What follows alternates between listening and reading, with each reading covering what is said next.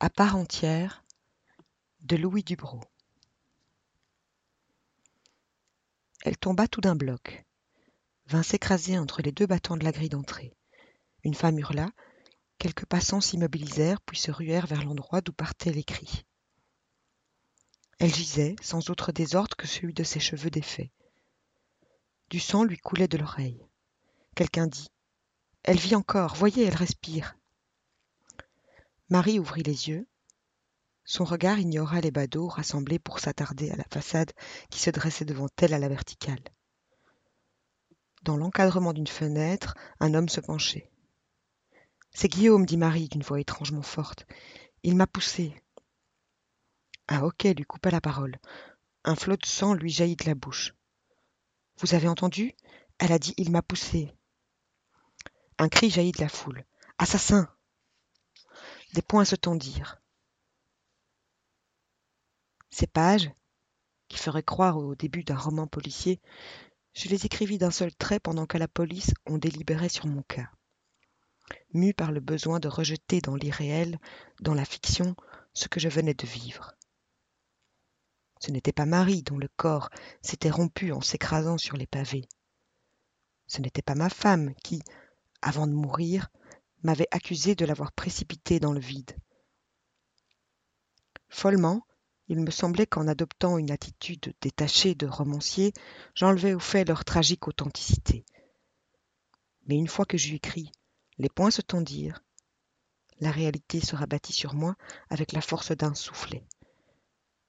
Je me retrouvai parmi la foule vociférante qui m'attendait, massée devant la porte de l'ascenseur. Dieu, celui-ci avait été long à descendre. Au fur et à mesure qu'il se rapprochait du rez-de-chaussée, un grondement montait vers moi, comparable au bruit que fait le vent certains soirs d'ouragan en frôlant les étendues. Dans leur hâte de m'écharper, quelques énergumènes tentèrent de l'ouvrir avant qu'il ne soit immobilisé. Il fallut recommencer la manœuvre. Heureusement pour moi, car je ne sais ce qui serait arrivé si la police n'avait pas été là pour me protéger. Police à l'intérieur, ambulance au dehors. Les curieux se divisèrent en deux clans. Les uns se précipitèrent au-devant des infirmiers, les autres refluèrent vers moi. Assassin, salaud Quelqu'un me fit un croc en jambe et je me retrouvai sur les genoux, les mains piétinées. Un ordre claqua. Le cercle s'élargit, je pus me relever. Ma femme La main qui m'avait aidé à me mettre debout se resserra sur mon bras. Elle n'a plus besoin de rien. Qu'est-ce que vous dites? Je dus m'accrocher à la grille de l'ascenseur car je la sentis qui vibrait entre mes doigts tandis que la cabine remontait vers les étages supérieurs. C'est sans doute l'ouvrier peintre qui va descendre, dit la concierge. Il retouche les boiseries au huitième. Il était auprès de moi sur le palier. Nous bavardions. Je l'ai quitté brusquement lorsque j'ai entendu battre la fenêtre du living. Un instant. Le policier se tourna vers la concierge. Où est votre loge? Dans le fond du couloir, monsieur l'agent. Allons-y. Ouverte sur la cour intérieure de l'immeuble, la loge de la concierge est plutôt obscure. Il me sembla que je la voyais pour la première fois.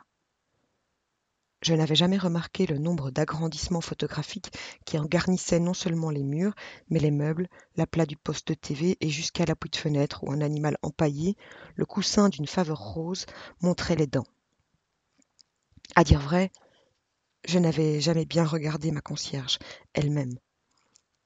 Je la découvrais comme tout le reste, incroyable, inattendue, transformée en juge. Il fallut que le policier intervînt pour qu'elle ne refoulât pas l'ouvrier peintre lorsqu'il se présenta. L'homme avait de la couleur sur une aile du nez et dans les sourcils. Il se précipita vers moi. Oh, monsieur, dire que nous parlions tranquillement pendant que madame. Oh mon Dieu. Je me rappelle mal ce qui suivit. Cette journée ne me laisse guère de souvenirs. Je l'ai vécue comme un somnambule n'ayant d'autre volonté que celle des autres. Ce n'est que lorsque je me retrouvais dans la rue, seul, libre d'aller et de venir à ma guise, qu'une certaine conscience me revint. Je pensais que je devais apprendre à ma mère la mort de Marie. Elle avait beau ne pas aimer sa belle-fille, son suicide ne pouvait manquer de la bouleverser. Mais lorsque mère vint m'ouvrir, je vis à son expression que je n'avais rien à lui révéler. Ta concierge m'a téléphoné, me dit-elle. La pauvre femme ne savait comment m'annoncer qu'on t'avait emmené. Emmené Sans doute me voyait-elle les menottes au poing, prisonnier entre deux gendarmes. Je fus un moment tenté de la détromper. À quoi bon? Elle avait adopté mon drame personnel et l'avait retaillé à ses mesures. En précisant la manière dont les choses s'étaient passées, je ne ferais que gâcher son scénario. As-tu suffisamment remercié ce peintre? me demanda-t-elle. Le remercier? Pourquoi? Tu lui dois une fière chandelle. Sans son témoignage, je ne pus m'empêcher de regarder Mère avec stupéfaction. Si je n'avais pas eu d'alibi, aurait-elle pensé que l'accusation de Marie était fondée? Me croyait-elle capable d'un crime? C'était tout bonnement effarant. Certains de ses reproches me revenaient à l'esprit. Ils dataient de mon enfance. J'étais sans cœur, vaniteux, égoïste. Mère devina-t-elle le cours de mes réflexions et crut-elle le moment venu de mettre son registre de reproches à jour? Malgré ton goût prononcé pour les aventures, tu n'as jamais rien compris aux femmes, et singulièrement à la tienne. Qu'est-ce qui vous fait dire cela? De petites choses, et maintenant cette accusation, elle me renverse. Je n'aurais jamais imaginé que Marie te haïssait à ce point. Marie ne me haïssait pas. Tu vas peut-être me dire qu'elle t'aimait Oui, je crois qu'elle m'aimait. Le visage de mère s'est brusquement empourpré, et j'ai su qu'elle était sur le point de céder à la colère. J'en fus ému. Il y avait quelque chose de touchant dans cette carnation juvénile tout à coup plaquée sur un visage de soixante-dix ans. Elle désavouait l'affaissement des tissus et donnait à penser que le caractère de mère ne portait pas de rides, n'avait pas d'âge. Je lui ai toujours connu de ces fureurs qu'elle domine à grand-peine et qui ont généralement pour cause des problèmes dérisoires. Loin de la servir, elle la déforce car, une fois son courroux passé, mère se juge payée et ne poursuit aucune action. On peut d'ailleurs l'apaiser facilement, pour autant qu'on ne soit pas trop sourcilleux sur le choix des moyens. Il suffit de placer au bon moment un mot sentimental, un regret bien orchestré. Je m'y suis toujours refusée. Non par honnêteté, mais parce que le ridicule de ces éclats disproportionnés à leur objet me rend profondément malheureux, m'humilie, je souhaiterais que ma mère ne cherchât point à en tirer gloire, mais elle raconte volontiers ses colères comme d'autres les exploitent. Elle les magnifie de telle sorte que jamais personne ne s'avise de lui demander ce qu'elle en a retiré comme avantage. Une de ces colères légendaires se rapporte à je ne sais plus quel bijou de prix qui lui a été réclamé indûment par une parente après un décès. Je lui ai jeté la bague à la tête en disant La voilà, si tu la portes, tu auras du cran. Et elle l'a portée, Mère fronce les sourcils. Oui, je crois. Mais alors? Quoi alors? Tu trouves que j'ai eu tort de lui dire? Plutôt que de réentendre l'histoire, je m'étais tenu quoi?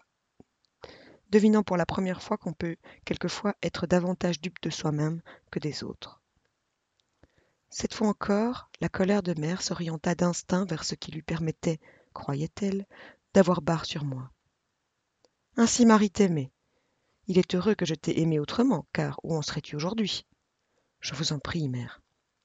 Elle s'approcha de moi, me prit la tête entre ses mains.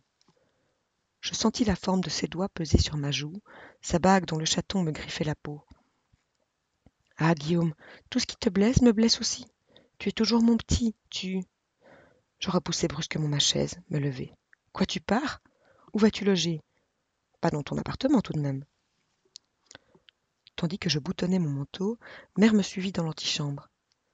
Elle était près des larmes, elle bégayait. Mais je n'étais plus capable de jouer le jeu, de l'aménager. Son petit.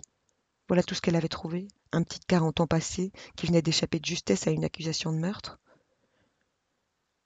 Je sentis un sanglot me monter à la gorge.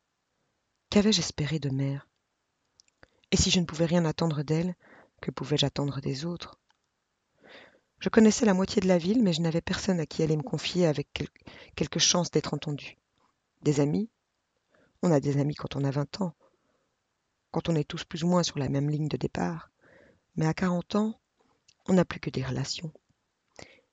Il faut attendre l'âge de la retraite et que chacun ne puisse plus rien changer à sa ligne d'arrivée pour retrouver des amis. À qui demander conseil? À Marie, ai-je pensé, oubliant qu'elle était morte, qu'elle était la cause de tout. Alors que j'étais sur le point de refermer la porte, mère la maintint entrebâillée. Et Célia? m'a-t-elle demandé. L'as-tu prévenue? Comment se faisait-il que, de toute la journée, je n'avais pas accordé une seule pensée à Célia, alors qu'elle est ma maîtresse depuis bientôt trois ans? La question de mère me prit de court et, me sentant confusément en faute, c'est sur elle que je reportai mon blâme. Qu'elle fût au courant de ma liaison n'avait rien de surprenant. Tout le monde l'était, à commencer par Marie. Était-ce une raison pour y faire aussi crûment allusion? Cependant, mère avait raison. Il fallait que j'apprenne à Célia ce qui s'était passé avant qu'un autre ne s'en charge. Mais le soir venu, quand je me retrouvais seule dans une chambre d'hôtel, je ne pus me résoudre à lui téléphoner. Plusieurs fois, je décrochai l'appareil pour le reposer l'instant d'après sur sa fourche. Mieux valait me rendre à l'évidence reconnaître que je ne souhaitais pas me rapprocher de Cécilia, que je ne désirais pas l'entendre et moins encore lui parler. Tant pis si elle apprenait la vérité par d'autres. Mon associé la lui dirait peut-être, bien que je l'eusse prié d'être discret. Et quand reviendrez-vous à la galerie? N'avait-il pu s'empêcher de me demander une fois son premier effarement passé? Dans quelques jours. De toute manière, après l'enterrement. Nous avions ensuite discuté de la publicité qu'il convenait de faire en vue de la prochaine exposition, et sans doute Michel Marlier devait-il penser que je n'avais ni cœur ni sentiment. Je croyais l'entendre annoncer la mort de Marie au peintre qui exposait en ce moment à la galerie. Il était d'un calme, d'un froid. Il m'a même rappelé que je devais demander une ristourne à l'imprimeur. J'étais calme et froid, en effet, tout au moins en apparence. À la vérité, je n'arrivais pas à croire à la réalité de cette journée. Je n'aurais pas été étonnée de me retrouver chez moi en compagnie de Marie.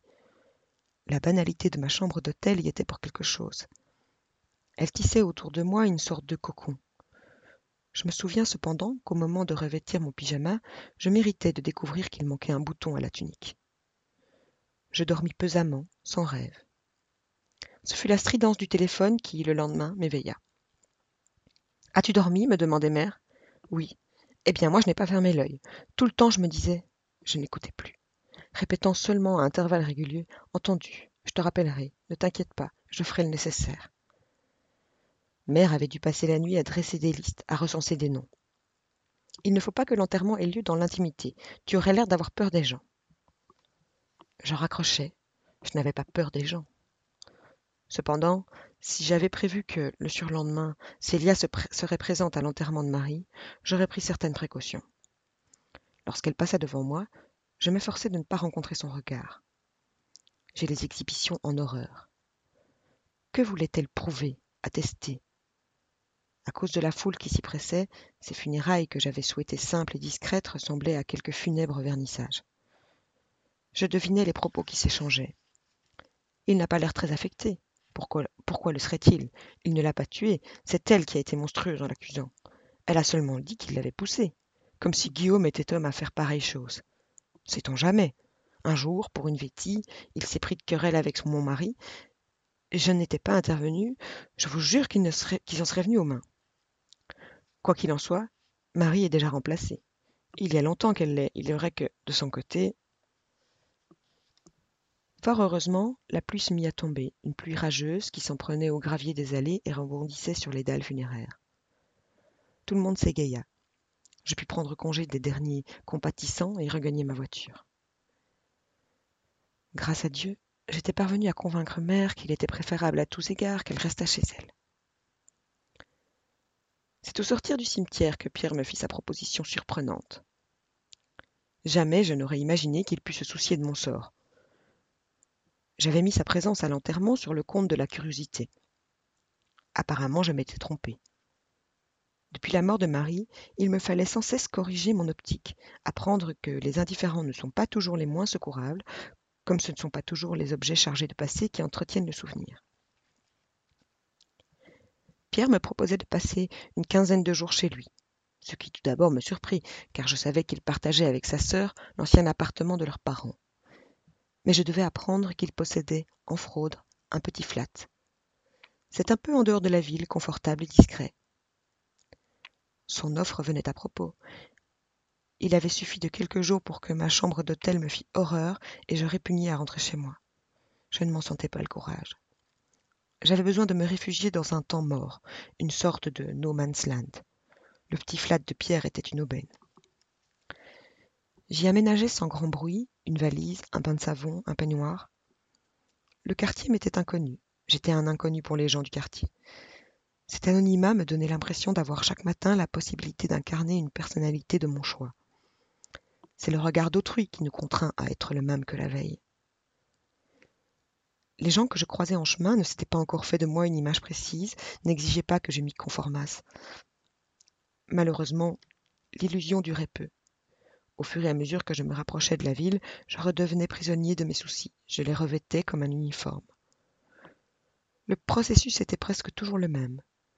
Je quittais le petit flat, je traversais la pelouse, et après avoir remonté une courte allée bordée de cerisiers du Japon, j'arrivais en vue du parking où j'avais garé ma voiture. Marie m'attendait là, prête à m'ouvrir la portière pour la rabattre sur mon tourment. Pourquoi s'était-elle tuée? Pourquoi m'avait-elle accusée? Que voulait-elle dire en prétendant que je l'avais poussée? Poussée hors de la fenêtre? Non, ça je ne le croyais pas. Son accusation devait être autrement interprétée. Je l'avais poussée à... Poussée à quoi? À se jeter dans le vide? J'avais beau me torturer l'esprit, je ne parvenais pas à deviner ce que j'avais pu dire à un moment donné de notre vie commune qui justifia son geste. Lorsqu'à la mort de mon père, j'avais hérité de la salle d'exposition qu'il dirigeait, Marie m'avait aidé à faire de cette galerie désuète un studio d'avant-garde. Jusque-là, on n'y exposait que des œuvres d'amateurs. Si les femmes qui n'ont aucun don particulier sont volontiers poètes, les hommes préfèrent peindre. Tout d'abord, ils le font en secret, presque honteusement, puis peu à peu prennent de l'assurance. Que vienne un flatteur habile et les voilà qui se mettent en quête d'une salle où exposer. Mon père était leur providence. Il n'avait pas son pareil pour répondre aux vœux des peintres du dimanche. Sa galerie portait le nom de la rue où elle était située, ce qui ne compromettait personne. Pour ma part, je m'étonnais parfois qu'elle n'attirât pas quelques sociologues désireux de percer à jour le secret de ses exposants. À quel mobile obéissait-il? Quelques-uns d'entre eux, loin d'être des ratés, occupaient des postes importants dans l'industrie ou la finance. Tous avaient cependant dû rater la malveillance camouflée, la clairvoyance. Je devais apprendre en les fréquentant, et surtout lorsque vint pour moi le moment d'en prendre congé, que les ratés sont généralement de bons critiques. Leur sévérité est irréversible. Ils barbouillent pour leur propre compte, mais décèlent dans les œuvres d'autrui les facilités et les faiblesses auxquelles ils n'ont que trop cédé eux-mêmes. Marie m'avait habilement secondé dans ma tâche de rénovateur. Les débuts furent difficiles. Les bons peintres boudaient cette galerie où n'avaient exposé que des amateurs. Il fallut les gagner un à un, les flatter, leur concéder des avantages. C'est Marie qui eut l'idée de disposer dans le couloir d'entrée des petites vitrines fluorescentes où exposer de curieux modelages, des pierres, des fossiles, des bijoux artisanaux. C'est elle encore qui ramena de chez un brocanteur une girouette en fer forgé et proposa qu'on la prît pour emblème, ce qui, d'une manière détournée, laissait entendre qu'on ne s'en tiendrait pas à un seul genre, qu'on se permettrait même à l'occasion quelque versatilité.